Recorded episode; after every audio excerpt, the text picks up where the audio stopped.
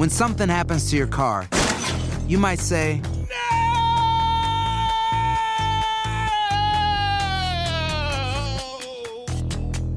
My car. but what you really need to say is something that can actually help. Like a good neighbor, State Farm is there. And just like that, State Farm is there to help you file your claim right on the State Farm mobile app. So just remember, like a good neighbor, State Farm is there. State Farm, Bloomington, Illinois. No hay nada como un teléfono nuevo, y si quieres uno ahora, aprovecha la oferta de Boost para estar conectado con los tuyos. Cámbiate a Boost Mobile y llévate un Samsung Galaxy A15 5G gratis. Boost tiene las redes 5G más grandes del país, con máxima señal, para que sigas tus sueños sin miedo al éxito. No esperes, visita ya tu tienda Boost Mobile local y llévate tu Galaxy A15 5G gratis. Solo en un Boost Mobile cerca de ti. Oferta por tiempo limitado, solo clientes nuevos. Requiere suscripción al servicio, un dispositivo por línea, impuestos adicionales. Aplican otras restricciones. Visita una tienda para detalles. Hay gente a la que le encanta el McCrispy y hay gente que nunca ha probado el McCrispy. Pero todavía no conocemos a nadie que lo haya probado y no le guste. Para pa pa pa. Cassandra Sánchez Navarro junto a Catherine Siachoque y Verónica Bravo en la nueva serie de comedia original de VIX, Consuelo, disponible en la app de VIX ya. Univision Audio. Enigma sin resolver es un podcast para mayores de edad. Algunos radioescuchas pueden encontrar el contenido del programa ofensivo. Se recomienda la discreción del radioescucha, especialmente para menores de edad. Soy enigmático. Todo parece indicar entonces que en este planeta existen lugares donde se abren portales dimensionales que nos llevan a otras partes de nuestro universo, a otros planos y dimensiones. El ejemplo de los portales naturales se dice que sí nos llevan a otra dimensión, pero que no nos permiten regresar.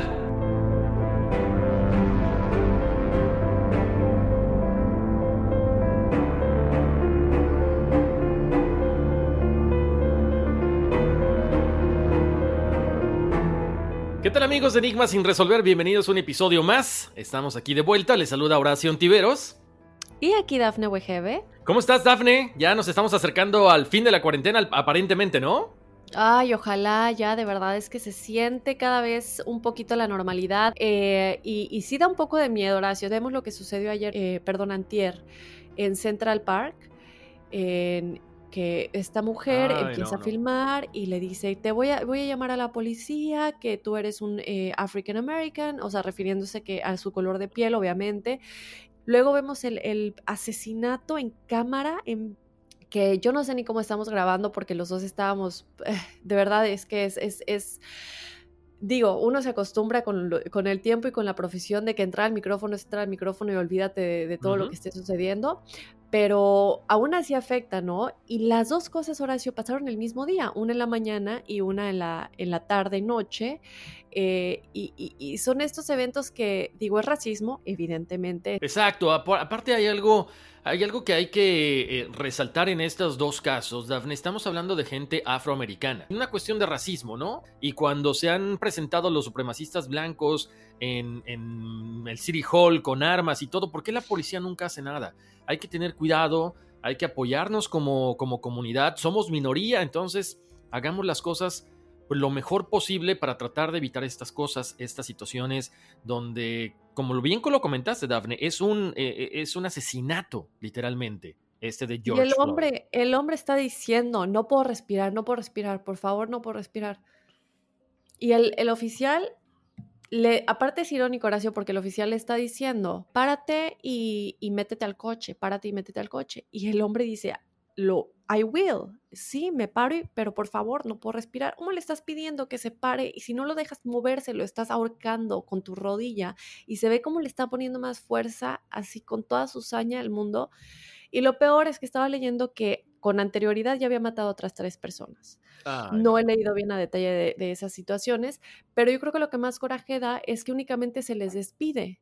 Mataron al hombre que ni siquiera se está resistiendo, ni siquiera está diciendo, eh, luego la declaración los policías dijeron, no, es que no se, se estaba resistiendo al arresto. Y hay un video de cuando se le está arrestando y no se resiste, incluso se siente en el piso con las manos em, esposadas, esperando a que, bueno, se tome la acción que se vaya a tomar, ¿no? Entonces, Horacio, es muy lamentable. Creo que es una situación muy, muy complicada. Esto es, como te decía, estamos hablando de cuestión de racismo literal. Pero, pero sí, ¿sabes qué, Dafne? Hemos estado viendo mucho que hay gente que está queriendo entrar a la fuerza a los supermercados sin máscara. Señores, allá afuera están las reglas, son las disposiciones que pone cada estado. Obedezcámosla y la situación va a ser mucho más fácil, más llevadera para todos y apoyémonos, no tomemos la justicia en nuestras manos. Si hay alguna cuestión, para eso está la policía, llamen al 911. Yo sé que es complicado por lo que estamos platicando. No siempre la policía trabaja de la misma forma, pero debemos de tratar de confiar. Pues sí. Pero bueno, entrados ya en cuestiones otra vez de, los temas que, como siempre, a todos los enigmáticos les gustan, les interesan. Dafne, este, este tema de esta semana me encanta porque como siempre, tiene que ver muchísimo con otros temas anteriores. Así que mientras vayamos platicando, les estaremos recomendando que vayan a, escuchar otros, otros podcasts que ya están ahí en, ¿cómo se llama? En la lista y que seguramente muchos de ustedes ya han escuchado. Los que no, bueno, van a ir por ahí escuchando estas referencias. Y muy interesante, ¿no, Dafne? Porque aparte tiene que ver con noticias que hemos estado recibiendo recientemente. Así es, Horacio. Y como decías, no hemos hablado de, de, por ejemplo, no sé, el Triángulo de las Bermudas, distintas dimensiones, hemos hablado de la Tierra Hueca, hemos hablado de viajes en el tiempo, pero no hemos hablado de cómo se llega a estos lugares. Hemos hablado de de el lugar en sí, ya una vez que cruzaste, pero cómo cruzas obviamente por parte de estos portales dimensionales, qué son, en dónde podrían existir, casos que posiblemente hayan em, estado relacionados con estos portales dimensionales. Y como decías, ¿no? ¿Cómo se relaciona con noticias recientes que ha estado dando la NASA? También, ¿qué son las líneas ley en nuestro planeta que existen y cómo podrían estar conectadas con estos portales dimensionales? Vamos a estar platicando de Nikola Tesla y documentos y descubrimientos que él ya tenía, él había hecho y muchas cosas más. Obviamente las civilizaciones antiguas no podían faltar. Y como decías, Horacio, el más reciente descubrimiento de la NASA que dice que hay un inquietante universo paralelo en donde el tiempo podría ir hacia atrás y ya les vamos a platicar un poquito más en un momento. Increíble, así que quédense con nosotros porque en serio hay muchas cosas. Vamos a hablar de, obvio, de algunos lugares que precisamente eh, son aparente, este, aparentemente estas puertas dimensionales, estos portales. Yo tuve la oportunidad de estar en algunos de ellos, Daphne. Estaba revisando ahora que estábamos investigando mis fotos y dije, mira, o sea, ahí hay algunos lugares de los cuales se hablan. Eh, y, cuando tuve la oportunidad de estar por ahí y escuchas a todos estos cronistas del pueblo, que te van contando que efectivamente ese lugar se abría y había cosas y había muchas, eh, muchas coincidencias con lo que hemos platicado de la tierra hueca, dices, pues ¿qué será entonces? O sea, hemos estado dando vueltas en círculo y estamos regresando a lo de antes, ¿no? Incluso eh, me remonta mucho también a una película que es muy reciente, la de Han Solo, donde tiene que ver con este, este agujero de gusano, pero que está muy, muy, muy ligado a una estrella como es nuestro Sol. Así que quédense porque todo esto es muy interesante, porque cuando ya vemos tantas cosas en las películas, Daphne, yo creo que nos están soltando la información de poquito en poquito. Bueno, pues entonces agárrense porque aquí arrancamos Enigma sin resolver, vamos a una pausa y regresamos. Si no sabes que el Spicy McCrispy tiene Spicy Pepper Sauce en el pan de arriba y en el pan de abajo, ¿qué sabes tú de la vida? Para, pa, pa, pa. Cassandra Sánchez Navarro junto a Catherine Siachoque y Verónica Bravo en la nueva serie de comedia original de VIX, Consuelo, disponible en la app de VIX ya.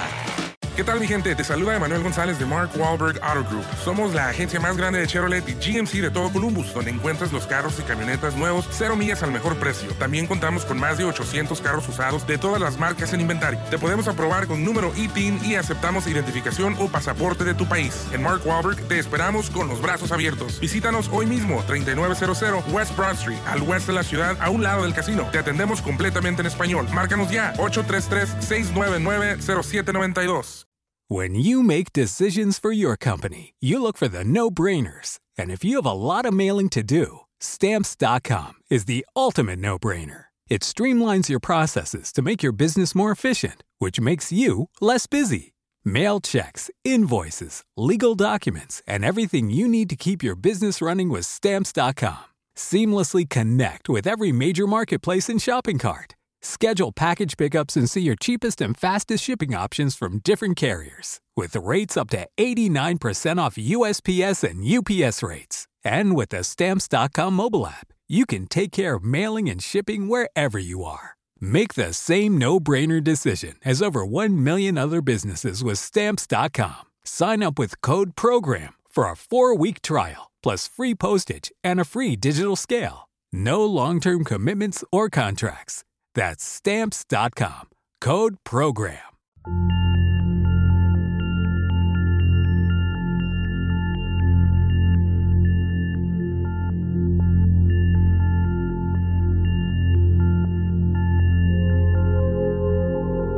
A veces, las misteriosas desapariciones de personas jamás ven la luz del día. Jamás se encuentra un motivo por dicha desaparición. Sin embargo, existen teorías como abducciones extraterrestres, viajes en el tiempo o teleportación a otras dimensiones. Por otro lado, se toma en cuenta la existencia de las líneas ley, unas misteriosas alineaciones de energía que se concentran en vórtices magnéticos en la mayoría de los lugares sagrados del mundo. ¿Hay algo mágico en todas estas misteriosas desapariciones? ¿A dónde van a parar los que desaparecen en un portal dimensional? ¿Al pasado o al futuro? Tal vez a un universo paralelo. Un portal dimensional es una puerta que conecta dos lugares distantes, separados por el espacio-tiempo. Los lugares que conectan con un portal pueden llevar a un lugar diferente en el mismo universo, en cuyo caso se trata de teleportación un mundo paralelo o portal interdimensional hacia el pasado o el futuro, o hacia otros planos de existencia o civilizaciones. Acompáñanos a entrar en el misterioso mundo de los portales dimensionales y lo que en realidad son. Soy enigmático.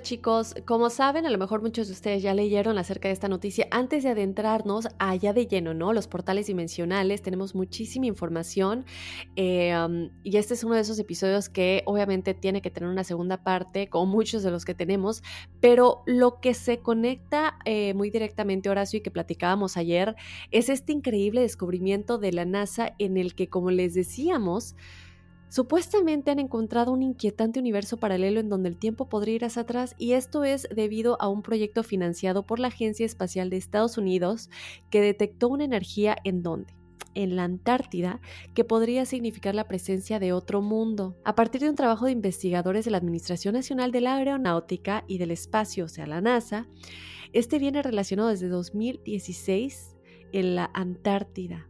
Se supone que han encontrado partículas pertenecientes de fuera de nuestro universo, chicos, tras un experimento de detección de rayos cósmicos. Ahora, los expertos han dado un paso más allá todavía, asegurando que podría tratarse de un universo paralelo y que todo lo que conocen en cuanto a las leyes físicas han sido totalmente contrarias a lo que conocemos debido a este descubrimiento. Si lo que se encontró aquí es real, todo lo que conocemos como física em, no, no validaría, pues. Y esto se ha visto, ¿no, Horacio? Ya lo hemos dicho, la física tradicional y la física cuántica eh, son muy diferentes. Y lo que ha descubierto la física cuántica son cosas que la física tradicional nunca, nunca validaría, ni comprobaría, ¿no? Entonces, son nuevos avances y esto me parece maravilloso. Además, el descubrimiento se hizo gracias a la antena antártica de impulso transitivo mejor conocido como Anita, y su globo aerostático cuyo propósito principal era detectar el origen de las ráfagas rápidas de radio, que son potentes pulsos de energía que duran unos pocos milisegundos. Este es un fenómeno, chicos, astrofísico superenergético de origen desconocido que se registra desde 2007 en distintas partes del mundo. Ellos dicen que es posible que los neutrinos detectados desde abajo en la Antártida hayan atravesado todo nuestro planeta de norte a sur pasando por el centro de la Tierra y por eso el globo de Anita que les platicaba hace un momento los detectó viniendo desde el suelo de la Antártida. Fíjense chicos que según los cálculos de la comunidad científica, esta es una posibilidad en miles, pero una posibilidad a fin de cuentas y hacia allí se encaminan muchas líneas de investigación. Aunque aún no se haya expedido oficialmente, esta teoría explicada por Gorham ha sido estudiada durante años por la NASA, teniendo origen incluso desde el Big Bang, que considera que entonces no solo se creó nuestro universo, sino otros más que por ahora siguen siendo un misterio y protagonistas de películas de ciencia ficción. Y aquí sí hay un episodio en específico que pueden escuchar, que es el de ah, los universos paralelos, en donde explicamos un poquito de esto y un, poquito de la ciencia detrás de la teoría del multiverso y cómo se dice que cuando se creó este gran universo, muchos otros se crearon al mismo tiempo, ¿no? Eh, ¿Qué tiene que ver con el Big, Bang? Obviamente. ¿Qué tiene que ver eh, con los universos y realidades paralelas? Pero también creo yo que es importante, Horacio, hablar un poquito de este efecto que se da en cuanto a las partículas, ¿no? Y, el, acelerador de partículas, que se supone que cuando se aceleran las partículas a una velocidad inimaginable para la imaginación humana, es cuando este tipo de efectos suceden, ¿no? Esto también hablaría, como decías, de un agujero de gusano, que es algo que vemos que ya platicaste, pero que también vemos en la película de Interstellar, que es cuando entras a esta, a esta otra dimensión en la que te puedes como que comunicar contigo mismo en el pasado, ¿no? Entonces es muy interesante, obviamente esto todavía se está desarrollando, pero yo no sé, o sea, eh, hay muchísimo detrás de todo esto y muchísimo más que ver qué más van a decir. A mí me sorprende sobre todo que lo hayan sacado a la luz. Exactamente. Ahora, te, cuento algo, Dafne y enigmáticos. ¿No, ¿No, está un poquito extraño, Dafne? Acuérdense, hoy es 27 eh, de mayo y hoy precisamente por primera vez en la historia, SpaceX, esta compañía privada de aeronáutica, y la NASA están enviando dos astronautas a la estación espacial. O sea, se me hace muy extraño, Dafne, como siempre hemos dicho, muchas coincidencias en esto. ¿Qué, más vendrán? ¿Qué, ¿Qué, descubrimientos? No sé, se, nos depara el futuro, no tengo idea. Además, está, se me hace algo muy extraño. ¿Por qué específicamente en la Antártida? ¿Por qué se registra esto? Un lugar donde supuestamente hay eh, vestigios de civilizaciones, un lugar que supuestamente los nazis intentaron sacar tecnología de ahí. E, es interesante cómo poco a poco se van develando nuevos, nuevas cosas, ¿no? En el mundo, eh, tanto físico como en el mundo eh, un poquito más intangible, como en este caso los agujeros de gusano. Así es. Entonces, eso es un poquito de las noticias que hemos tenido en estas pasadas semanas. Eh, si no me equivoco, esto apenas salió la semana pasada y fue impresionante porque, digo, estamos hablando de cómo podemos teletransportarnos, ¿no? Entonces, vamos a ver un poco ya cómo se conecta este nuevo descubrimiento de la NASA que le recordamos. Dicen que podría existir un universo paralelo en donde el tiempo podría ir hacia atrás.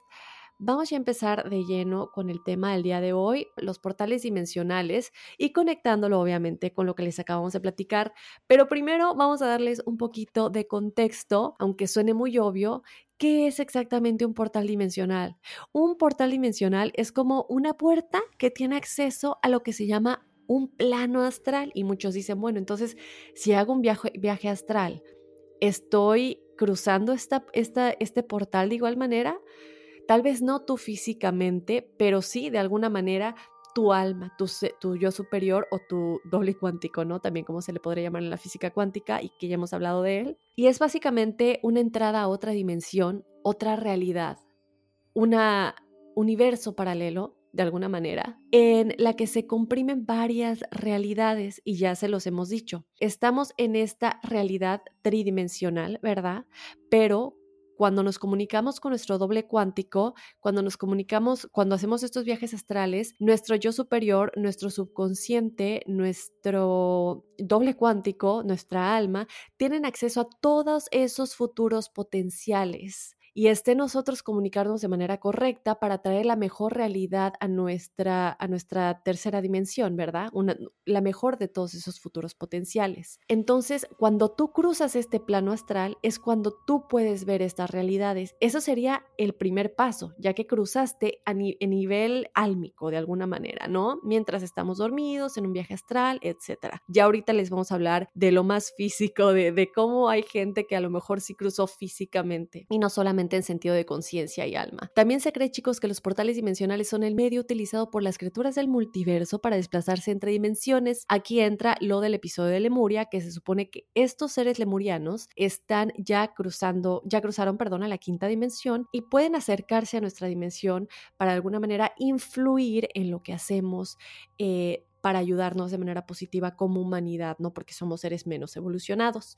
Ellos tendrían la capacidad de hacer esto, ¿no? Por otro lado, en apariencia, un portal dimensional se ve como un vórtice en espiral capaz de emitir una luz propia.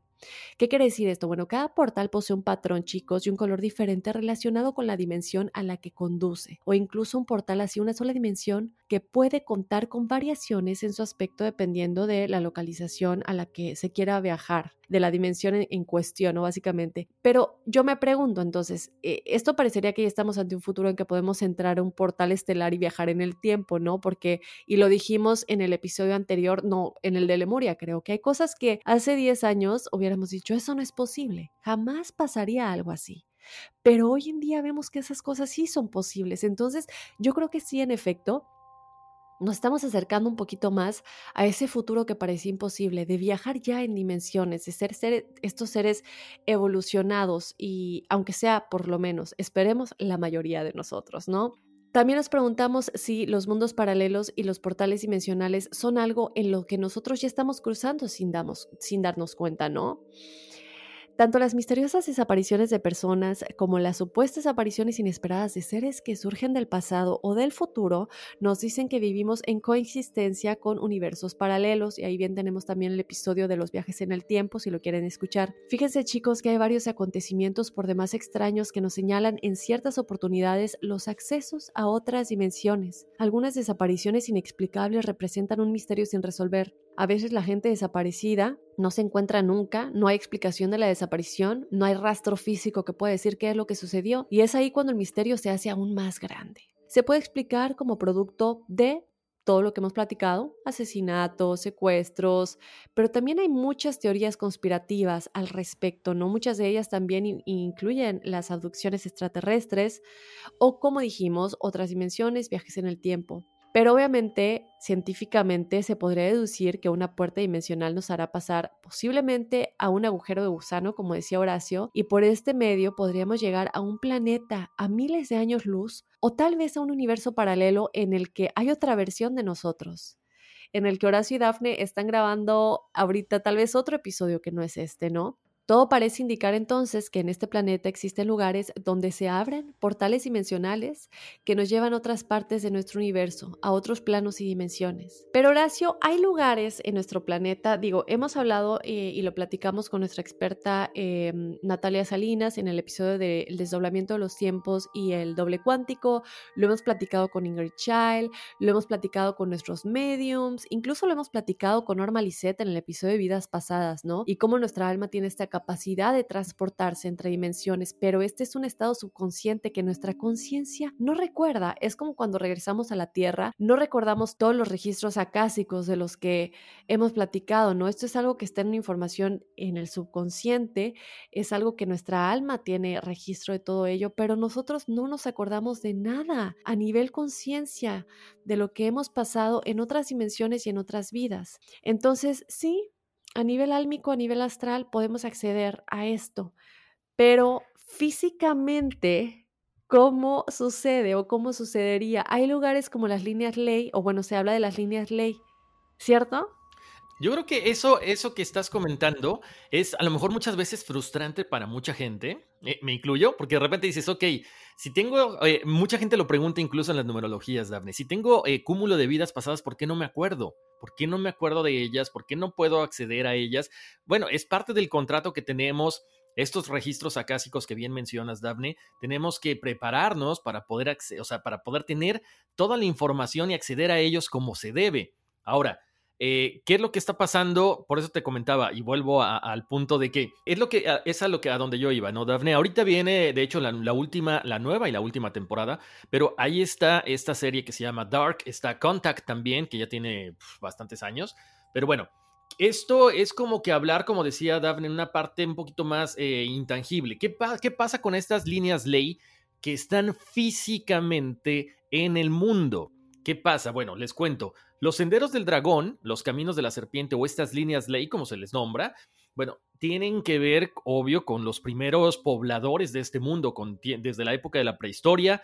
Estas energías, perdón, estas líneas o estas alineaciones son básicamente líneas de energía y, bien, y como bien mencionaba Dafne, son vórtices magnéticos que lo más curioso es que siempre están localizados en los lugares más importantes del mundo en cuanto a espiritualidad como los círculos de piedras, podemos mencionar como Stonehenge, eh, también están en los monumentos megalíticos, en algunas iglesias, porque recuerden que cuando llega la iglesia católica o algunas otras iglesias, eh, empiezan a construir sus, eh, sus mm, catedrales, sus iglesias sobre lo que estaba anteriormente como vestigios de cultura. También están en cementerios, están en los edificios templarios.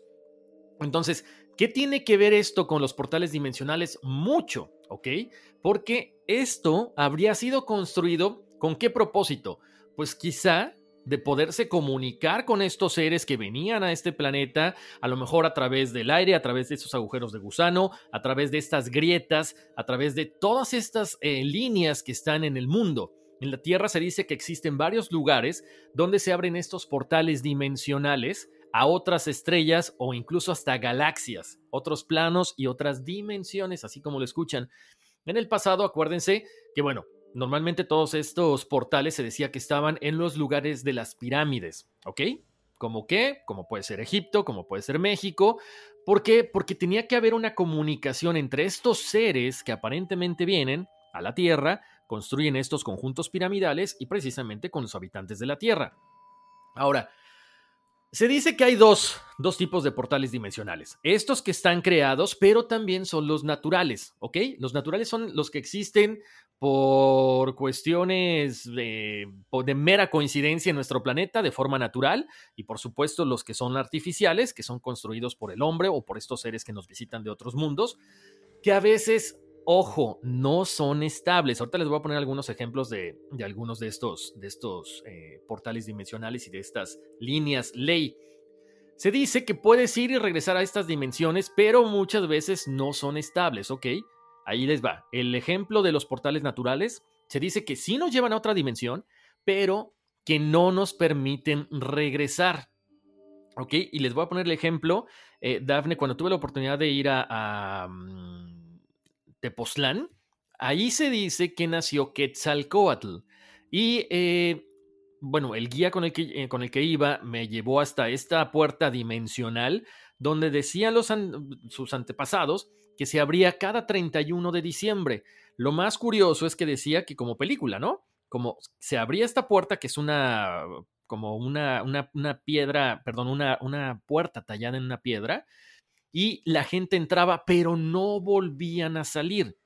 Algunos que, lograron salir era hasta después de un año y cuando regresaban a este plano decían que había diferentes cosas como lo hemos mencionado en la Tierra Hueca, que había seres diferentes a nosotros, que había animales tipo dinosaurio, que había vegetación y que la alimentación y todo era completamente diferente. ¿Ok? Ahora, recientemente salió la noticia de que en determinadas tormentas eléctricas emiten antimateria hacia el universo. ¿Qué es esto? Bueno, que estas tormentas por momentos muy pequeños se convierten en un acelerador de partículas emitiendo millones de positrones al espacio. ¿Qué es esto? Ok, la antimateria es lo opuesto a la materia, en que a cada electrón, que es una carga negativa, le corresponde un antielectrón, que es una carga positiva, y a cada protón positivo le corresponde un antiprotón, que es negativo. El neutrón, como es de carga neutra, no tiene opuesto, pues es el resultado de la combinación de estos dos. La materia y antimateria son igual en masa y opuestos en carga. Incluso se dice que los movimientos de rotación en espiral de la materia y antimateria son opuestos, con lo cual si una galaxia tiene un movimiento rotatorio en una dirección, en algún lugar está su opuesto en dirección contraria, o sea, siempre es como un espejo, y que de hecho vamos a hablar más adelante de los espejos también. Estas líneas ley son alineaciones rectas entre lugares sagrados que están considerados como rutas de energía, como si debajo de la Tierra estuviera marcado el camino entre un lugar y otro por una fuente de energía que uniría los lugares sagrados del mundo, así como lo hemos eh, platicado en, en otros programas. De hecho, el galés Alfred Watkins, él era anticuario, fotógrafo, arqueólogo aficionado y explorador de lugares antiguos, él notó que después de visitar y tomar algunas fotografías en algunos lugares de la Gran Bretaña, eh, estos lugares que están todos alineados en el Reino Unido, de hecho, uno de estos lugares lleva su nombre, que es el condado de Herefordshire. Él publica un libro en 1922 que se llama Early British Trackways y otro investigador, John Mitchell, identificó 22 alineamientos. O sea, nos estamos dando cuenta que la gente está buscando esto porque, porque se dan cuenta de que hay mucha energía y de que está regido no solamente desde ahorita, sino desde cientos o miles de años atrás. Ok, les cuento. Este profesional, Watkins, se la pasa viajando por toda Gran Bretaña y empieza a poner mucha atención a estas alineaciones entre lo que ya les había dicho, entre los centros religiosos, entre los círculos de piedra, entre los monolitos, entre algunas iglesias cristianas, y se da cuenta de que todo está construido sobre qué? Sobre santuarios paganos antiguos. O sea, de gente que se dedicaba a estudiar la astronomía, básicamente la posición de los astros, y creían en todas estas líneas, en toda esta situación muy espiritual. Watkins acuñó el término de líneas ley a partir del hecho de que los lugares donde estas líneas se cruzaban o terminaban tenían a menudo nombres que acababan en ley, lay o lig, ¿ok? Del anglosajón antiguo, que significa tierra limpia o despejada. Él afirmaba que estas líneas eran como vías comerciales, como procesionales paganas que conectaban los antiguos lugares sagrados. Estas líneas ganan mucha popularidad porque mucha gente de diferentes creencias, como ocultistas, como gente mística, surge la idea de que se trataban de líneas de poder, ¿ok? Entonces, toda esta gente que podía estudiar, que podía tener eh, control o podía acceder a las fuerzas de las líneas ley, podía controlar las fuerzas de la Tierra. Esto obviamente no le gusta mucho a Watkins, pero su idea pues no era mistificar su descubrimiento, sino demostrar que efectivamente había muchísimo conocimiento en la cuestión de la construcción de vías y astronomía. Se dice que los sumerios tenían unos conocimientos muy desarrollados también en astronomía, en astrología, en geometría sagrada y matemáticas. Conocían esta red de líneas de fuerza magnética de la Tierra y le llamaban cuadrícula de energía global se van dando cuenta cómo cada vez se va uniendo todo esto a, ¿cómo se llama? A civilizaciones antiguas. Bueno, L.A. Wadwell dijo que encontró marcas sumerias en una de las piedras de, de Stonehenge. Y Alexander Thumb, profesor de ingeniería de la Universidad de Oxford, descubrió que los que construyeron Stonehenge sabían de los principios geométricos y matemáticos de Pitágoras. O sea, están hablando de cuestiones de, de Pitágoras miles de años antes. También Thumb explica que las piedras no solo formaban círculos geométricos en y alrededor de este círculo de Stonehenge, sino que también se alineaban a características en el paisaje circundante, las posiciones del Sol, la posición de la Luna, la posición de las estrellas en los momentos más relevantes, en momentos importantes. ¿Cuándo era el equinoccio? ¿Cuándo era el solsticio? Imagínense nada más. Y la Luna estaba también en posiciones extremas de su ciclo. Básicamente, no sé si ustedes lo han visto, todos ahí están en, la, en las redes sociales las fotos de Stonehenge. Era como un reloj astronómico, pero muy grande. Eh, pero también él dice que era un receptor y transmisor de energía. ¿Ok? Esta cuadrícula magnética de la Tierra consiste en líneas de energía magnética, donde estas líneas se cruzan, la energía se mueve en espiral hacia un vórtice, como mencionaba Daphne hace rato, y es un vórtice de energía. Estos son los lugares, si escuchan un helicóptero, este, no vienen por mí, no se preocupen. Pero bueno, este vórtice, recuerden, es un vórtice en espiral, está en todo el universo. De hecho, nuestra galaxia se dice que es una espiral. El agua se mueve en espiral cuando se vacía por un agujero y la molécula de ADN que lleva nuestro código genético es una espiral doble. ¿Qué? Cosas tan coincidentes. Ahora, Dafne, eh, fíjate que no sé si tuviste la oportunidad, me, acabo de encontrar la foto, esto sucedió hace como un par de meses más o menos. Durante una explosión del, volcán, del volcán, perdón, Popocatépetl, que está ahí en Puebla y México, este, alguien que estaba eh, analizando una de las cámaras precisamente del Senapred, que es el, no sé, el ¿cómo te diré? Como la, organización que regula y que revisa el tipo de sismos y de explosiones en, en México, se da cuenta que aparece una puerta muy extraña en un momento cuando está haciendo explosión el Popocatépetl. La pueden ir a ver ahorita en las redes sociales y se ve como un portal. Un portal, no voy a ahondar mucho porque eso vamos a platicar más adelante, pero se ve como una puerta y se dicen que, bueno, acaban de descubrir una puerta dimensional en las faldas del volcán Popocatépetl en México. Increíble, Horacio. Y también me recuerda a esta serie que vi que se llama Outlander, que está basada en una novela y realmente es algo que dices, a lo mejor no va a ser ficción en algún tiempo cuando descubramos más cosas. Y es básicamente esta piedra que tiene ese poder de quien la toque en cierto momento de su vida, porque no cualquiera que la toque puede teletransportarse, eh, termina viajando en el tiempo, ¿no? Y es lo que le pasa a la protagonista. Es una serie muy interesante y muchas de las cosas con las que nos encontramos, sobre todo esto de Stone hace referencia a ese lugar en la serie, en el, porque digo, a fin de cuentas son estas piedras que como dices están formadas en círculo y eh, te hace pensar, estas piedras se colocan de alguna manera yo creo que sin duda alguna, como nos decías, en posición específica con nuestro universo, en determinadas estrellas, en determinada posición, eh, para que de alguna manera tenga este efecto, ¿no? Ahora también se dice que hay un punto sobre una de las cuadrículas de la Tierra llamado cuadrícula de Hartmann, chicos, donde 12 de estas líneas de fuerza se reúnen y bajan hacia el interior de la Tierra. Parece que está ubicado en Avebury, Inglaterra, y chicos, es el mismo lugar que parece que los sumerios eligieron para construir sus círculos de piedra hace más de 5.000 años así como también en otros sitios circundantes, tales como el túmulo de Silbury Hill. Estos lugares forman parte de una especie de circuito en el núcleo de la cuadrícula de energía que afecta fundamentalmente la naturaleza del campo magnético de la Tierra. Fíjense chicos que Avebury es un lugar increíblemente poderoso para una persona sensible a la energía. Es también el área en donde han aparecido la mayoría de los extraños círculos en los cultivos bien conocidos como los crop circles. Y algo muy similar, chicos, son las enigmáticas líneas de Nazca, que son un buen ejemplo de cómo las culturas antiguas hacían grandes caminos en línea recta y este mismo tipo de línea conecta con antiguas pirámides mexicanas, la cultura chaco, familia de las tribus Anasazi de Nuevo México, que cortan sus escaleras en los acantilados de arenisca para facilitar el mantenimiento de sus caminos rectos. Es un conocimiento mucho más avanzado de cómo hacer funcionar todo esto, ¿no? Y llegar a determinados lugares. Los indios también Hopi tienen una leyenda que explica que el espíritu de Palongawoya construyó estas líneas espirituales para la comunicación con los ancestros. Tal como antes hemos visto, chicos, en Gran Bretaña se han trazado miles de líneas ley y los defensores de la teoría comenzaron a descubrirlas por todo el mundo como Alemania y Australia.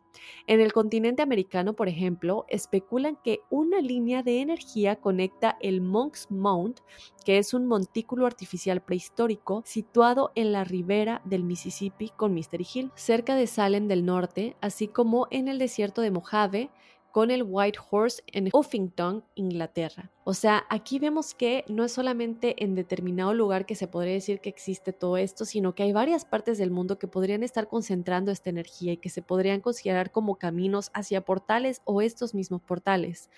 Las líneas y otros diseños grabados en el suelo de la llanura de Nazca en Perú se basan en el mismo concepto.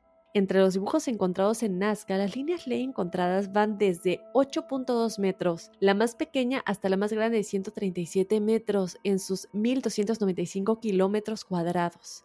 También en China, chicos, se encuentran los Lung Mei, que se conocen como sendas del dragón, que parece se constituyen para atraer las energías positivas hacia el emperador. Ahora, pues, ¿qué dice la NASA? No siempre queremos saber qué es lo que dice la NASA, qué descubrimientos hay al respecto. Y les contamos que el investigador de la NASA, Nassim Haramein, ha hecho referencia, chicos, en, en varias ocasiones a los portales dimensionales que se encuentran en activo y que se hallarían en el interior del campo magnético de nuestro planeta. Y esto está súper relacionado con lo que les decíamos al principio del descubrimiento más reciente de la NASA, que podría decir que esta energía que jala debajo de la Antártida, básicamente abajo de la Tierra, es una energía que podría llevarnos a universos paralelos, ¿no? Añade que el Sol, cuando produce las famosas manchas solares en su superficie, crea a su vez un agujero negro tal vez agujero de gusano, que son diferentes, cabe aclarar, un agujero negro y un agujero de gusano no son lo mismo. Un agujero de gusano, cabe aclarar que no se ha comprobado científicamente que exista, pero que existe la teoría de que sí podrían existir en nuestro universo. Los agujeros negros sí se han comprobado que existe un agujero de gusano, básicamente, para los que no tengan todavía contexto, y hemos hablado de esto mucho en, en episodios anteriores, es como una manera de transportarte a otra dimensión de una manera muy rápida. Entonces, la manera en la que lo ponen, sobre todo en esta película que les platicábamos hace rato, es que si pones una hoja de papel y la cortas a la mitad, antes de cortarla a la mitad, pones un punto en cada esquina, ¿verdad? Un punto en la esquina em, superior y un punto en la esquina inferior. Si tú la dejas abierta, obviamente trazas la línea de punto a punto y es una distancia pues larga en teoría. Si tú doblas la hoja a la mitad, esos dos puntos se unen y si cortas o, metes un lápiz entre la hoja en esos dos puntos, pues es como un, es como un atajo. Entonces, eso es básicamente lo que sería un agujero de gusano, un atajo a otra dimensión. Todavía no se sabe qué hay dentro de un agujero negro y creo que nunca lo vamos a saber, pero se dice que un agujero de gusano puede permanecer abierto hasta varios meses antes de cerrarse. Estas son las teorías que se han creado en todos estos estudios que se han hecho por parte de la NASA, ¿no? Este sorprendente hallazgo se ha calificado como Stargate y se especula con que se podría viajar a través de ellos a otras áreas del universo. El problema es cómo hacerlo ya que pues la temperatura solar es enorme obviamente y no sobreviviríamos de ninguna manera. Según esta teoría chicos, el Sol sería un agujero negro o de gusano en sí mismo y estaría siendo utilizado como portal dimensional por otras civilizaciones más avanzadas a nivel dimensional, valga la redundancia, eh, que la nuestra, ¿no? Nosotros que todavía no estamos tan avanzados y seguimos viviendo esta experiencia tridimensional. Según afirma también, todos los cuerpos celestes crean en su núcleo un agujero negro o de gusano singular, por lo que la Tierra también albergaría en su interior otro agujero, ¿no? Lo que quiere decir que yo no sé si esta sea la tierra hueca en la que ciertos seres sí tienen la capacidad de vivir, pero esto es básicamente lo que nos está diciendo, que sí existen todos estos cuerpos celestes que crean este agujero negro que, si esto fuera verdad, estaría o albergaría en su interior un agujero, un agujero eh, de gusano, perdón, adentro de nuestro planeta, Horacio. Esto es increíble. Imagínate, eso quiere decir que sí hay algo, que no es nada más, digo, que qué hay, qué hay adentro de nuestro planeta. Si hemos hablado de la Tierra hueca, ¿qué más podría haber? Eh, también les contamos rápidamente antes de irnos a los descubrimientos de Nikola Tesla y cómo se dice que posiblemente la CIA podría tener todos los documentos que él habría eh, puestos juntos para comprobar que esto era real, les decimos que los accesos a estos agujeros negros o de gusano estarían dentro de los volcanes que recorren el planeta, o sea, como una conexión entre volcán y volcán, básicamente en, en el fondo de ellos. No obstante, también la NASA ha mantenido una postura prudente para referirse a estos agujeros y los ha calificado como regiones en las que eventualmente se crean aperturas en el espacio-tiempo. Un físico de la NASA especializado en el estudio del plasma define a los puntos X como zonas donde los campos magnéticos del planeta se intercalan con el Sol. ¿Qué opinas de todo esto, Horacio? Impresionante, ¿no? Digo, porque a fin de cuentas nos están diciendo que sí, cada vez hay más eh, pruebas de que esto puede existir, de que estos portales existen y que nuestro planeta Tierra alberga muchos de ellos. Que digo, mi teoría sería también si me estás diciendo que hay un agujero de gusano de alguna manera eh, dentro de nuestro planeta. Tenemos estos portales en, en la parte superior, en la superficie del planeta, que nos lleva a ese agujero y ese agujero nos lleva a otras dimensiones o ese es como el mayor portal, ¿no? Como todos estos, estas pequeñas puertas que nos llevan al portal mayor y de ahí ya se hace la conexión a lo que sería universos paralelos, eh, dimensiones alternas. Esto es increíble. Es increíble, Dafne, porque nos damos cuenta, entre más empezamos a investigar, en, cuanto más tratamos de conocer, nos damos cuenta que menos sabemos, ¿eh?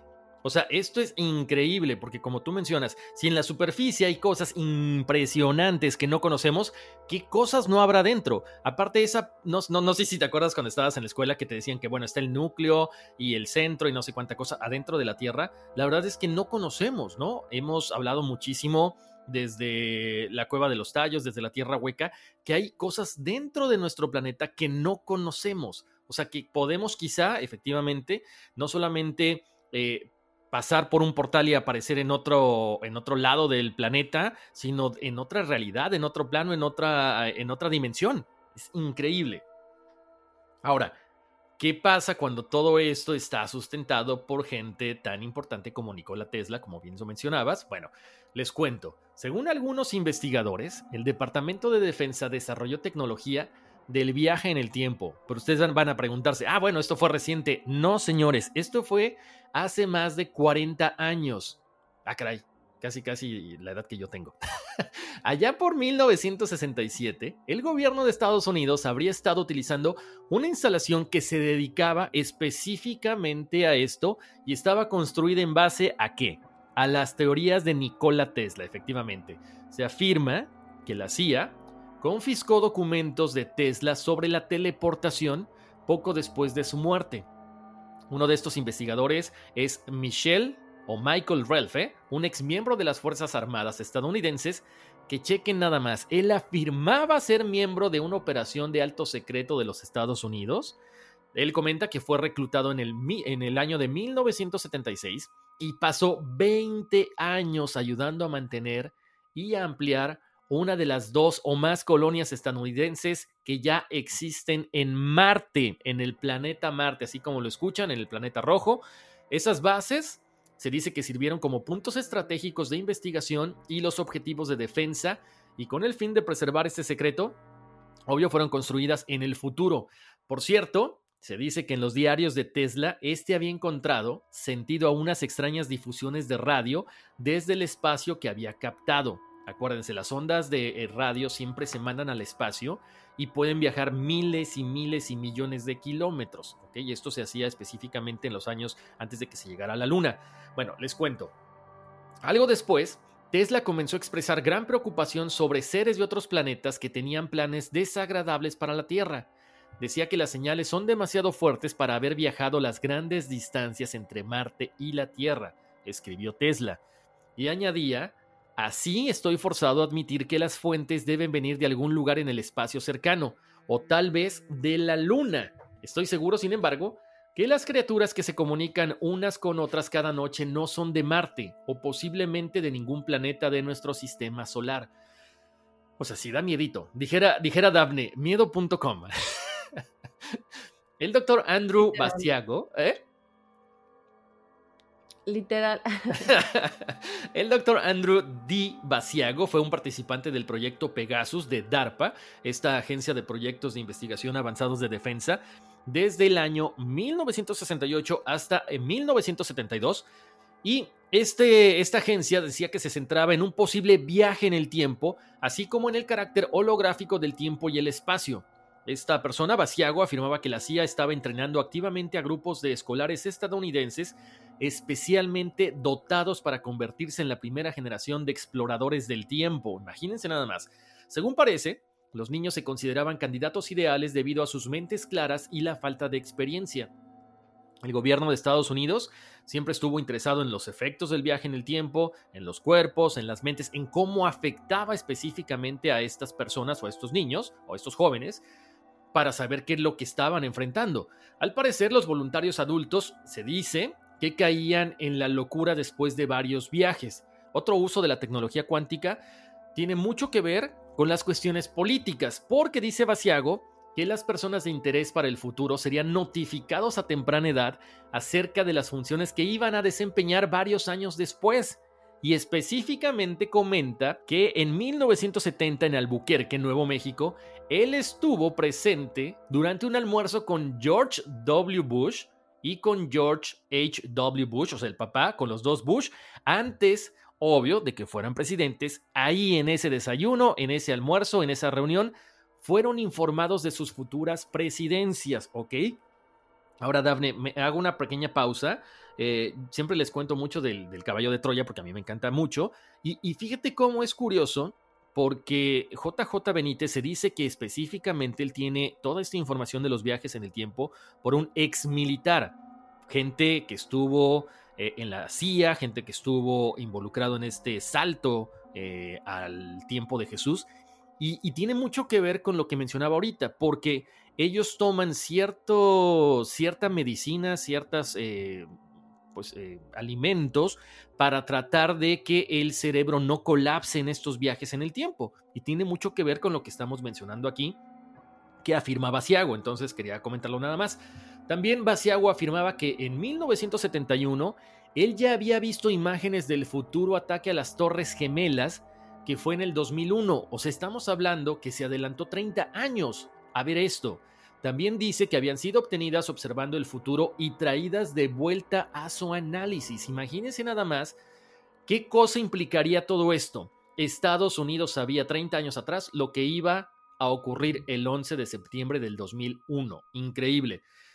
bueno, les cuento. De acuerdo a los informantes, esta tecnología, obvio, que se mantiene en secreto, por supuesto, la gente tendría derecho a saber lo que está realmente pasando, así como también la verdad sobre la exploración espacial, sobre la supuesta presencia de seres humanos en otros planetas. La teleportación podría resolver, imagínense esto, esto me encanta, Dafne. Podríamos resolver los problemas de transporte en todo el mundo al permitir que las personas y mercancías se puedan mover instantáneamente.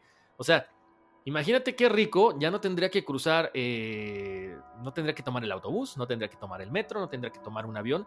La gente para poder aparecer y quizá abrazar a sus seres queridos, Dafne, ya básicamente sería como una desmitificación de la frontera, ¿no? O sea, ¿cómo te podrían pedir un, no sé, un pasaporte o una visa para entrar a algún lugar?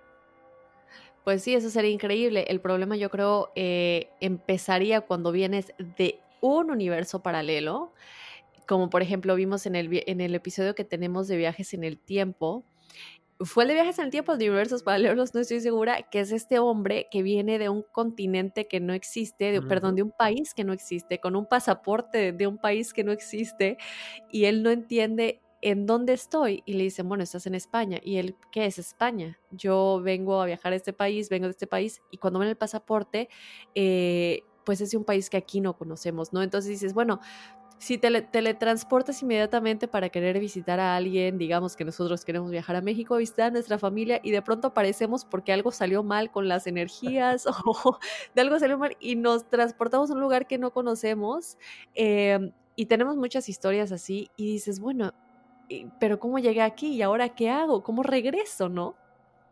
Sí, e, e, exacto. Creo que podría ser un problema. O, sabes que también eh, que esto quizá podría no sé, tener un fin bélico y sería una catástrofe a nivel internacional, ¿no? Porque, no sé, apareces en un lugar, eh, eliminas a alguien que necesitas eh, borrar de la faz de la Tierra y regresas a tu lugar como si nada. Exacto, y, bueno, fin, a fin de cuentas yo creo que esto es algo que falta muchísimo para que lleguemos a ello, pero yo creo que cuando lleguemos a ello eh, va a ser, yo creo que esto más que nada prueba que sí realmente estamos en, en eso que se ha dicho muchas veces, que estamos ya acercándonos cada vez a una evolución mayor. Como dije, por lo menos tal vez la mayoría, eh, porque si hablamos de eh, gente como, bueno, gente que existía como los atlantes y los lemurianos, que ya están en otra dimensión y ellos ya tienen esa capacidad de hacer todo esto, eh, a fin de cuentas como seres más evolucionados, pues ese es el objetivo de la raza humana, ¿no? A fin de cuentas, llegar también a esa evolución. Exacto, además como decías hace rato, Dafne, desde, bueno, cuando estabas hablando acerca de la, de la teoría del Big Bang, nos damos cuenta que cuando todas estas partículas se crean, estamos entrelazados. O sea, llámale animales, llámale plantas, llámale cualquier cosa material que exista en este mundo, o incluso hasta inmaterial. O sea, estamos ligados a ellos. Lo que hagamos el día de hoy puede repercutir y puede afectar muy poco o infinitamente a cualquier cosa que nos rodea. Así es, en efecto. Y es lo que estábamos pensando también, ¿no? El hecho de decir cómo una acción de nosotros puede afectar a una persona que esté en China, sin que nosotros sepamos, cómo se hizo esa conexión, cómo se hizo la conexión, pero cuando tú ya ves más a fondo y poco a poco cualquier cosita a nivel energético se conecta, es como la historia del hilo rojo entre almas gemelas, ¿no? No importa qué tan lejos estés, hay este hilo rojo en nuestro dedo meñique y básicamente eh, es lo mismo todos estamos conectados como por un hilo energético y sea como sea, cualquier cosa a nivel energético se conecta en esta dimensión tridimensional, mundo tridimensional, y en cualquier otro, más avanzado o menos avanzado, ¿no?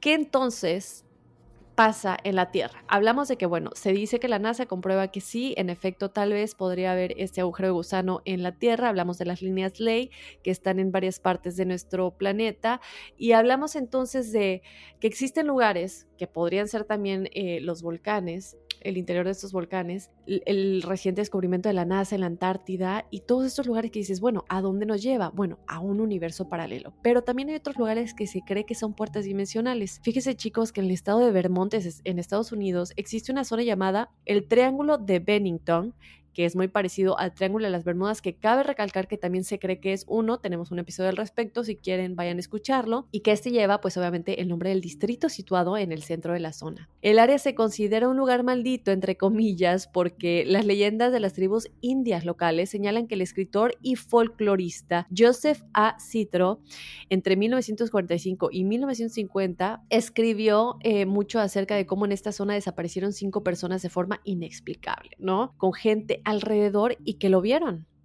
como magia. En este caso se barajó la idea de que podrían haber sido víctimas de algún maníaco, sin embargo, todos los desaparecidos eran demasiado diferentes como para ser parte del patrón de casa de una persona de estas características. Y aquí entra un poco, ¿no? Todo lo que hemos dicho de desapariciones que se quedan sin resolver, eh, desapariciones que no hay ningún rastro físico que pueda indicarnos en dónde pudieran estar estas personas.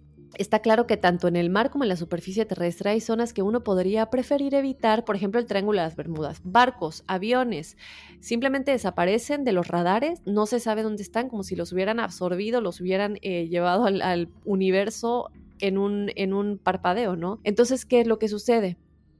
Bueno, se cree que tal vez podría ocurrir algo parecido en el espacio. No se ha avanzado obviamente mucho eh, en cuanto a saber todo esto de nuestro cosmos. Estamos en ese proceso, tales son los descubrimientos que se están haciendo y los estudios de agujeros de gusano que se sigue intentando comprobar que realmente existen. Pero cerca de nuestro planeta ya conocemos varias zonas peligrosas. Una de estas zonas, chicos, es la anomalía del Atlántico Sur y se localiza cerca del Océano de Brasil. Allí, el cinturón magnético terrestre se encuentra más cerca al planeta que en otros lugares, lo que genera una radiación muy fuerte que afecta a los satélites y a otros objetos que cruzan el área. Aunque la depresión del cinturón magnético está solo a unos cientos de kilómetros de la Tierra, está todavía demasiado lejos para influirnos, chicos. Sin embargo, hay gente que supone que el fenómeno podría haber jugado un papel en la catástrofe del vuelo 447 de Air France en junio primero del 2009, en el que perdieron la vida 228 personas. También un equipo de científicos que se encontraba en la Antártida para un proyecto de climatología mientras investigaban el hielo y el clima, fueron testigos de un vórtice inusual que se manifestó sobre ellos a pesar de las fuertes ráfagas de viento que movían las nubes alrededor. En efecto, en mayo de 2018, los científicos estadounidenses y británicos que dirigieron investigaciones en la Antártida hicieron un descubrimiento sensacional. ¿Qué sucede? Bueno, la física Marianne McLean de Estados Unidos contó cómo los investigadores notaron algo de niebla gris girando en el cielo sobre el polo, que inicialmente pues ellos creían que era una tormenta ordinaria, ¿no? Sin embargo, pues la niebla gris no cambia de forma, no se mueve de posición, conforme pasa el tiempo y ellos empiezan a preguntar qué es lo que está sucediendo, ¿no? Deciden investigar el fenómeno, lanzan un globo meteorológico con un equipo capaz de pues, registrar la, la velocidad del viento y ver qué es lo que está sucediendo en cuanto a temperatura y humedad del aire. Pero ¿qué sucede? El globo meteorológico, chicos, se eleva y desaparece inmediatamente y permanentemente. En poco tiempo entonces los investigadores traen el globo meteorológico de nuevo a la Tierra con la ayuda de una cuerda unida a él que bueno, esto obviamente lo pusieron anteriormente. ¿Y qué pasa? Ellos se quedan extremadamente perplejos y sorprendidos al ver que un cronómetro colocado, que ellos pues habían colocado al globo meteorológico, mostraba que la fecha era el 27 de enero de 1965. E, esto es evidentemente un viaje en el tiempo. El globo meteorológico viajó en el tiempo, cruzó una puerta eh, dimensional e hizo esta este viaje, ¿no? Es, es impresionante. Luego el fenómeno fue llamado la puerta del tiempo, evidentemente, cuando ellos ven esta nube, que también, eh, bueno, Horacio acaba de compartir lo del volcán eh, Popocatépetl y les vamos a publicar las fotos y sería algo similar, ¿no? Entonces, aquí vemos los diferentes eh, aspectos de cómo nuestra Tierra tiene que haber no solamente por tierra, por aire, los volcanes, algo que nos conecta a otras dimensiones, algo que nos ayuda a viajar en el tiempo y explica muchas cosas, ¿no? Este fenómeno también eh, fue informado obviamente al Servicio de Inteligencia Militar, a la CIA, a la NSA y a la Casa Blanca y pues, aunque parezca paradójico, digo, acabamos de hablar del descubrimiento más reciente de la NASA, esto ocurre en la Antártida, que es que yo no creo en las coincidencias, pero bueno, también pasa en la Antártida, Horacio, que es justamente el descubrimiento que acaba de hacer la NASA, es también en la Antártida. Esto no puede ser una coincidencia. Ahora, digo, todo esto sucede, eh, pasan los años, pasa el tiempo y también conectado con esto, el misterioso portal de la Antártida coincide con otro descubrimiento sorprendente realizado por los satélites estadounidenses, que es la presencia de antiguas ruinas debajo del hielo antártico, chicos. Eso era lo que buscaba eh, Hitler, decían, ¿no? El acceso a toda esa, esa tecnología, aparentemente, esa. No se sabe qué, eh, qué civilización estaba supuestamente en la Antártida, Daphne. Eh, pero esto es algo que yo creo que es nuevo para muchos y que ya vamos a tener el acceso a esta información y vamos a saber. Uh. El descubrimiento es de tal magnitud que toda la comunidad científica todavía se pregunta qué es lo que está saliendo a la luz, qué es lo que no sabemos y qué es lo que gente, como tú dices, tal vez Hitler u otros ya sabían. ¿Será que ellos venían del futuro, hay estas teorías conspirativas que digo, yo no sé, pero que dicen que Trump viene del, del futuro también. Eh, y muchas cosas que tú te llegas a preguntar, ¿cómo pasan estas cosas? ¿Cómo esto que platicábamos hace un momento que ya sabían lo que iba a pasar con las Torres Gemelas, ¿no? Y muchas cosas más. Ahora, Horacio, hay otro lugar que se llama el Mar de los Sargazos, que se encuentra en el Océano Atlántico, que está al este del Triángulo de las Bermudas, y se trata precisamente de una zona donde las corrientes oceánicas acumularon inmensas cantidades de algas de sargazos, lo que en general, bueno, convierte esta zona en un tipo de mar en medio del océano. Esto fue descubierto por Cristóbal Colón en 1492 y cobró fama siniestra porque allí desaparecieron sin dejar huella muchos barcos, lo que se asemeja, como decíamos, igualmente al Triángulo de las Bermudas. También hay uno de los casos más famosos, chicos, con respecto a estas desapariciones, es el caso de el Mari Celeste que fue hallado no muy lejos del mar de los Sargazos. El barco no presentaba señales de daños graves, de hecho, fue rescatado y usado durante años después del hallazgo y parecía como si los pasajeros y la tripulación hubieran sido evacuados por razones desconocidas dejando a bordo la ropa, comida para medio año, carga, dinero, joyas e incluso juguetes. Se encuentra el barco sin nadie. ¿En dónde está todo el mundo? No se sabe, pero el barco está intacto. O sea que no pudo haber sido una tormenta, no pudo haber sido algo que los, digo, no se registra nada. ¿Por qué la tripulación no está y el barco está ahí, no? Entonces, bueno, vemos obviamente hay varias, eh, varios lugares que se dice que podrían ser portales, chicos, dimensionales. Ahora, Horacio, eh, ¿Qué pasa con los espejos? Se dice que los espejos tienen un poder, ¿no? De alguna manera y que podrían ser portales dimensionales que nos lleven también, digo, no solamente, yo no sé si tengan que estar en algún lugar específico de la Tierra para tener este poder de podernos, eh, ayudarnos a cruzar, ¿no? De poder ayudarnos a cruzar a otra dimensión. Cassandra Sánchez Navarro junto a Catherine Siachoque y Verónica Bravo en la nueva serie de comedia original de VIX, Consuelo, disponible en la app de VIX ya. ¿Qué tal mi gente? Te saluda Emanuel González de Mark Wahlberg Auto Group. Somos la agencia más grande de Chevrolet y GMC de todo Columbus, donde encuentras los carros y camionetas nuevos, cero millas al mejor precio. También contamos con más de 800 carros usados de todas las marcas en inventario. Te podemos aprobar con número ITIN y aceptamos identificación o pasaporte de tu país. En Mark Wahlberg te esperamos con los brazos abiertos. Visítanos hoy mismo, 3900 West Broad Street, al west de la ciudad, a un lado del casino. Te atendemos completamente en español. Márcanos ya, 833-699-0792. When you make decisions for your company, you look for the no-brainers. And if you have a lot of mailing to do, stamps.com is the ultimate no-brainer. It streamlines your processes to make your business more efficient, which makes you less busy. Mail checks, invoices, legal documents, and everything you need to keep your business running with stamps.com. Seamlessly connect with every major marketplace and shopping cart. Schedule package pickups and see your cheapest and fastest shipping options from different carriers with rates up to 89% off USPS and UPS rates. And with the Stamps.com mobile app, you can take care of mailing and shipping wherever you are. Make the same no brainer decision as over 1 million other businesses with Stamps.com. Sign up with Code PROGRAM for a four week trial, plus free postage and a free digital scale. No long term commitments or contracts. That's stamps.com. Code PROGRAM. When you visit Arizona, time is measured in moments, not minutes. Like the moment your work stress disappears as you kayak through the canyons.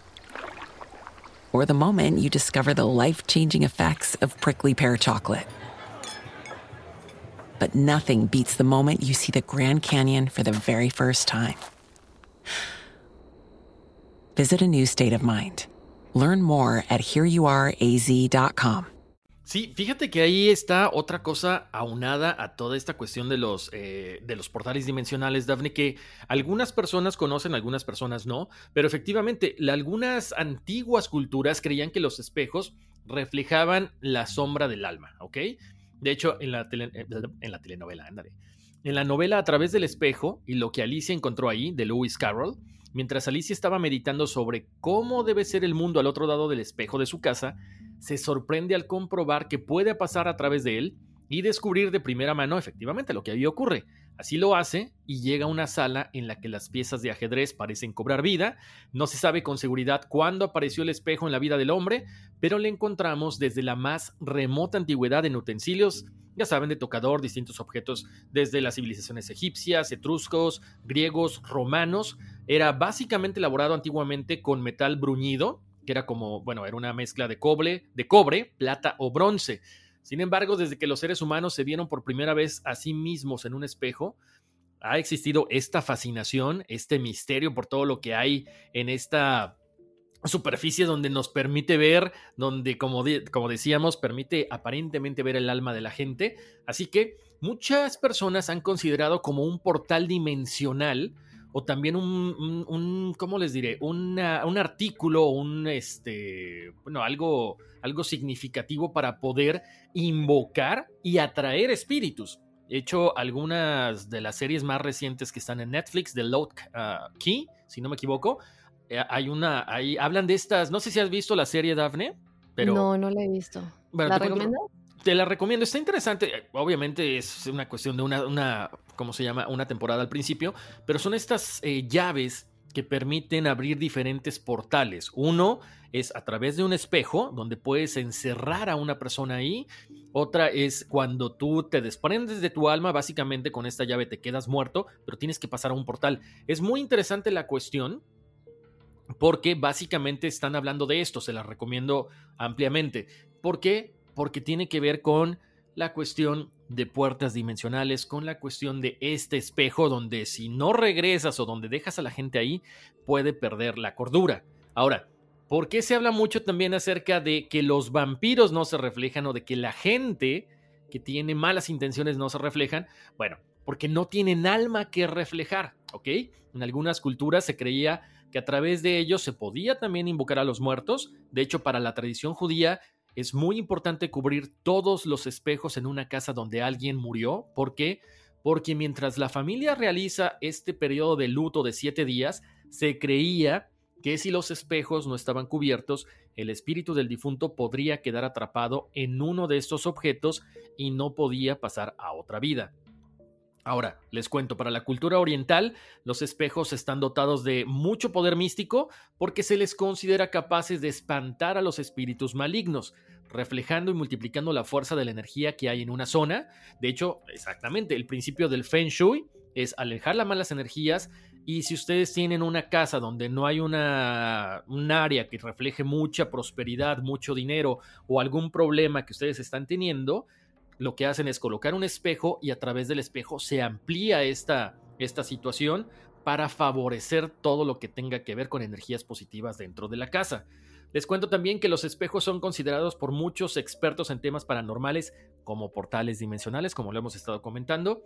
Es, es algo así como para muchos expertos como un agujero de gusano porque permite abrir estos campos de energía a otras dimensiones. Se cree, obviamente, que, bueno, pues algunos pueden tratar de comunicarse con los espíritus para que entren a nuestro mundo. Otros dicen que podemos entrar ahí y si no tenemos cuidado, pues nos quedamos ahí atorados y básicamente como que perdemos la cordura o nos quedamos idos, ¿ok?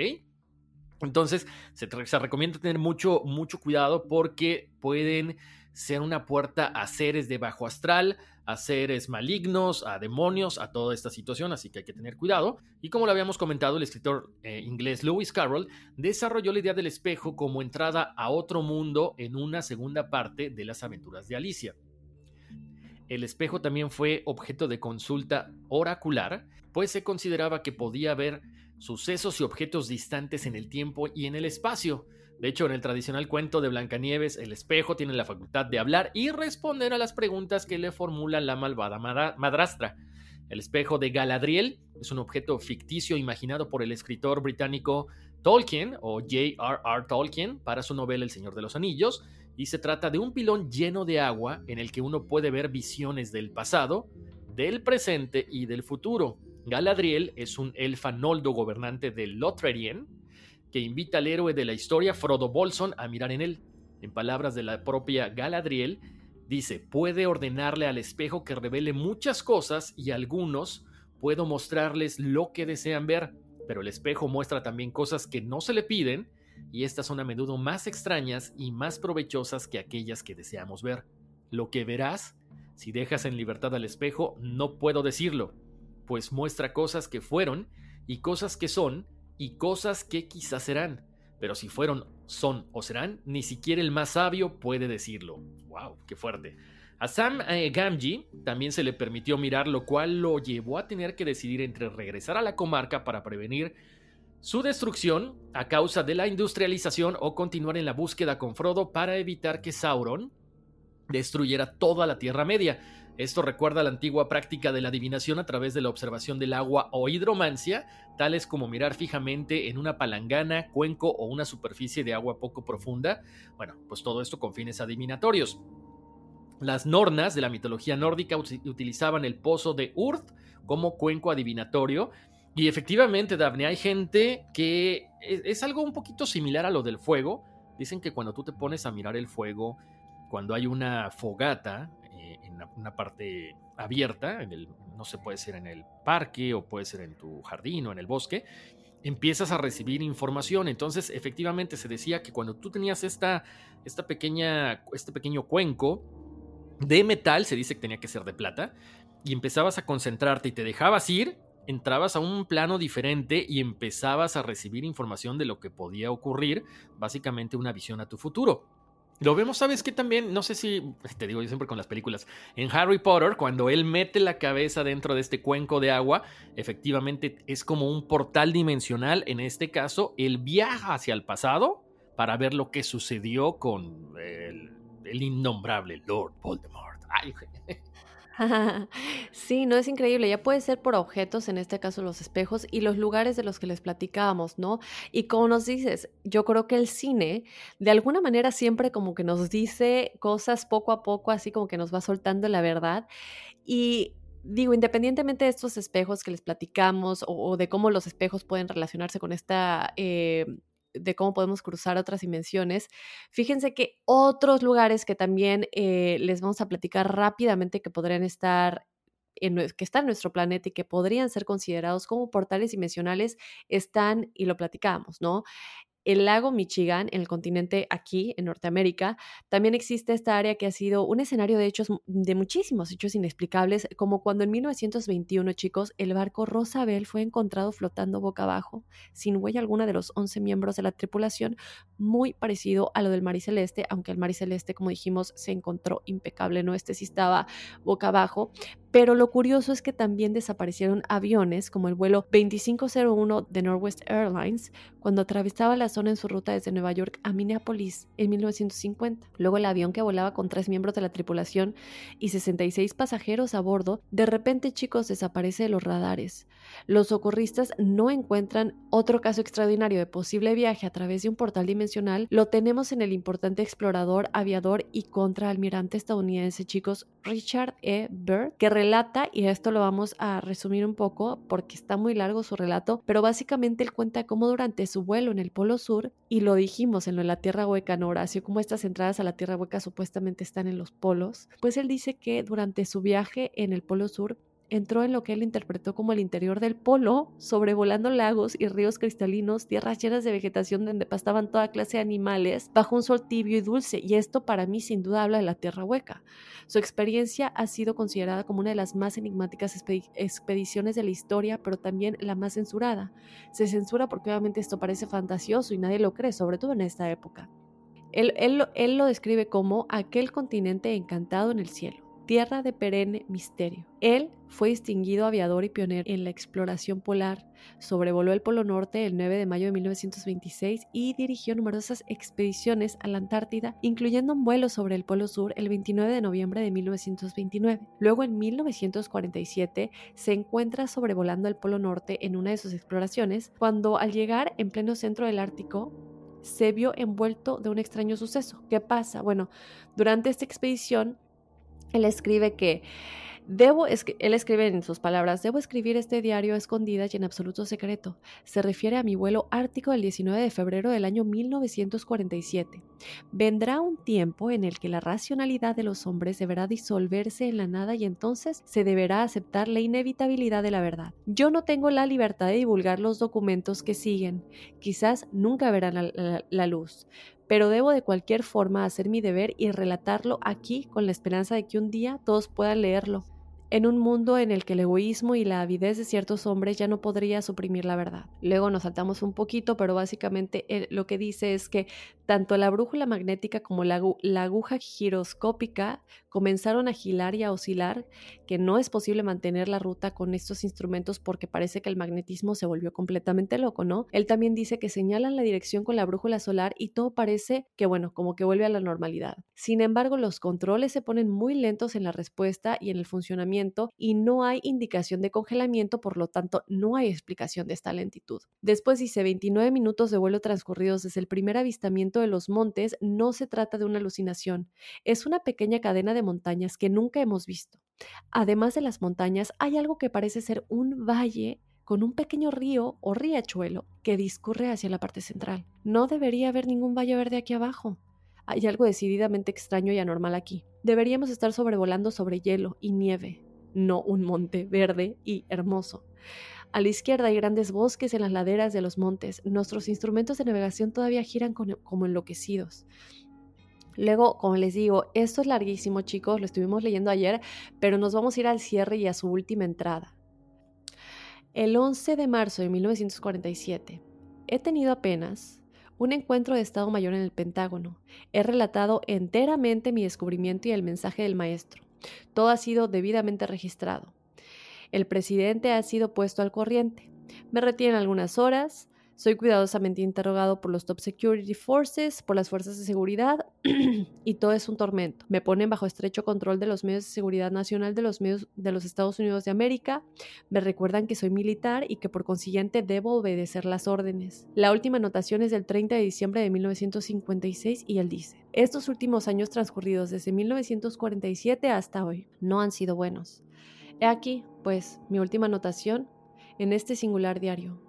Concluyendo, debo afirmar que debidamente he tenido secreto este argumento como se me ordenó durante todos estos años. He hecho esto contra todo principio mío de integridad moral. Ahora siento aproximarse la gran noche y este secreto no morirá conmigo, sino como toda verdad triunfará. Esta es la única esperanza para el género humano.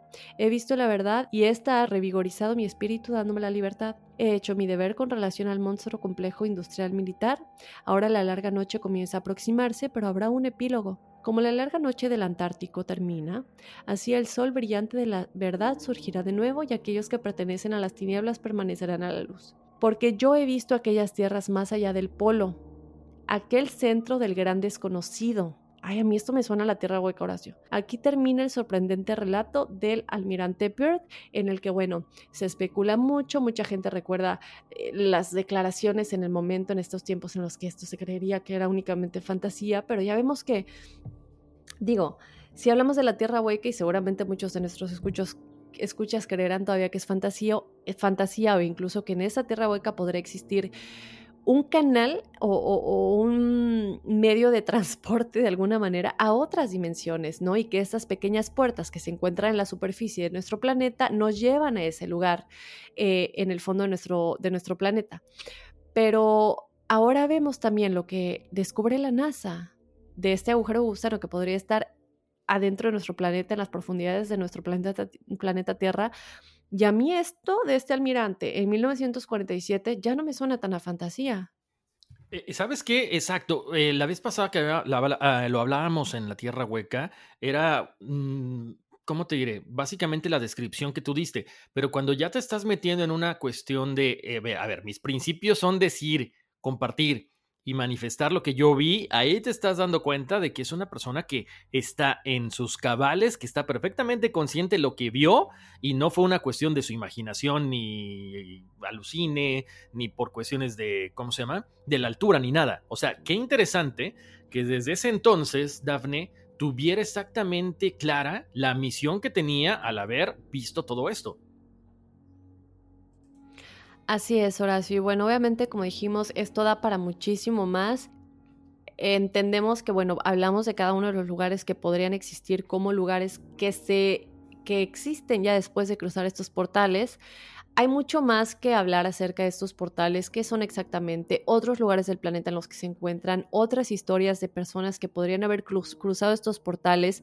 Eh, para mí, sin duda alguna, el, tenemos un episodio acerca del vuelo MH370 de Malaysia Airlines, que para mí podría ser también otra explicación porque hasta el día de hoy no se sabe qué pasó con ellos. Eh, no hay rastro alguno de ellos en ningún lado. Entonces yo creo que sí podría ser una explicación, un portal dimensional.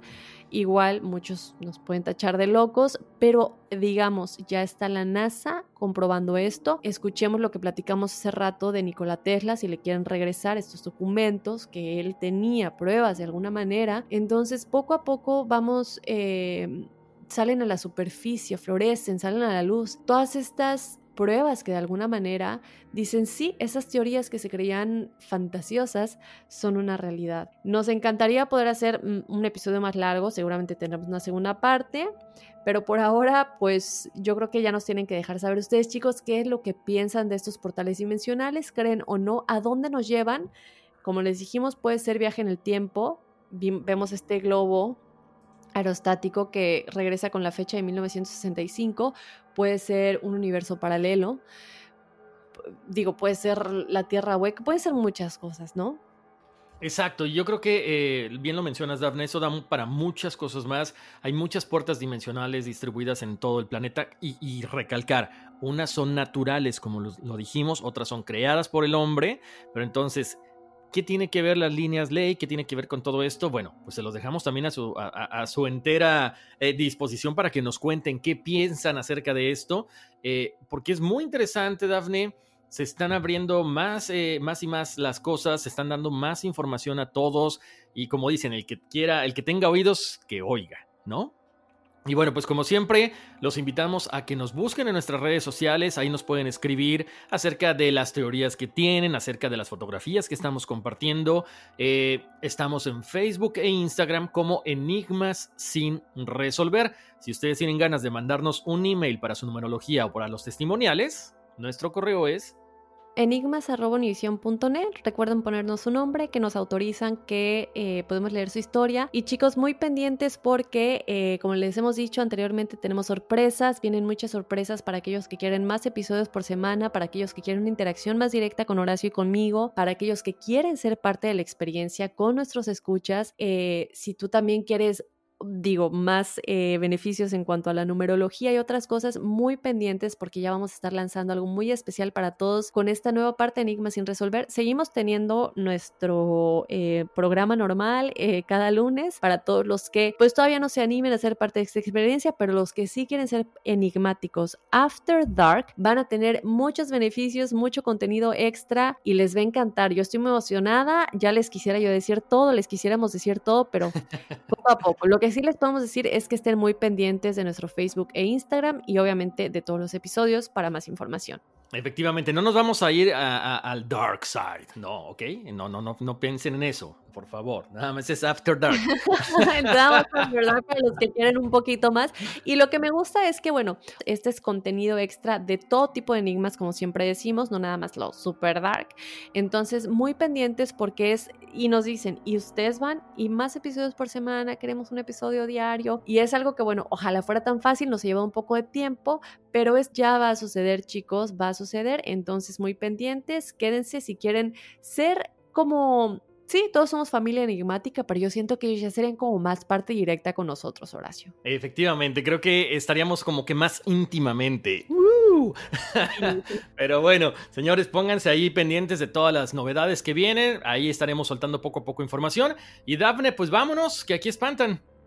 Hoy sí. Soy enigmático.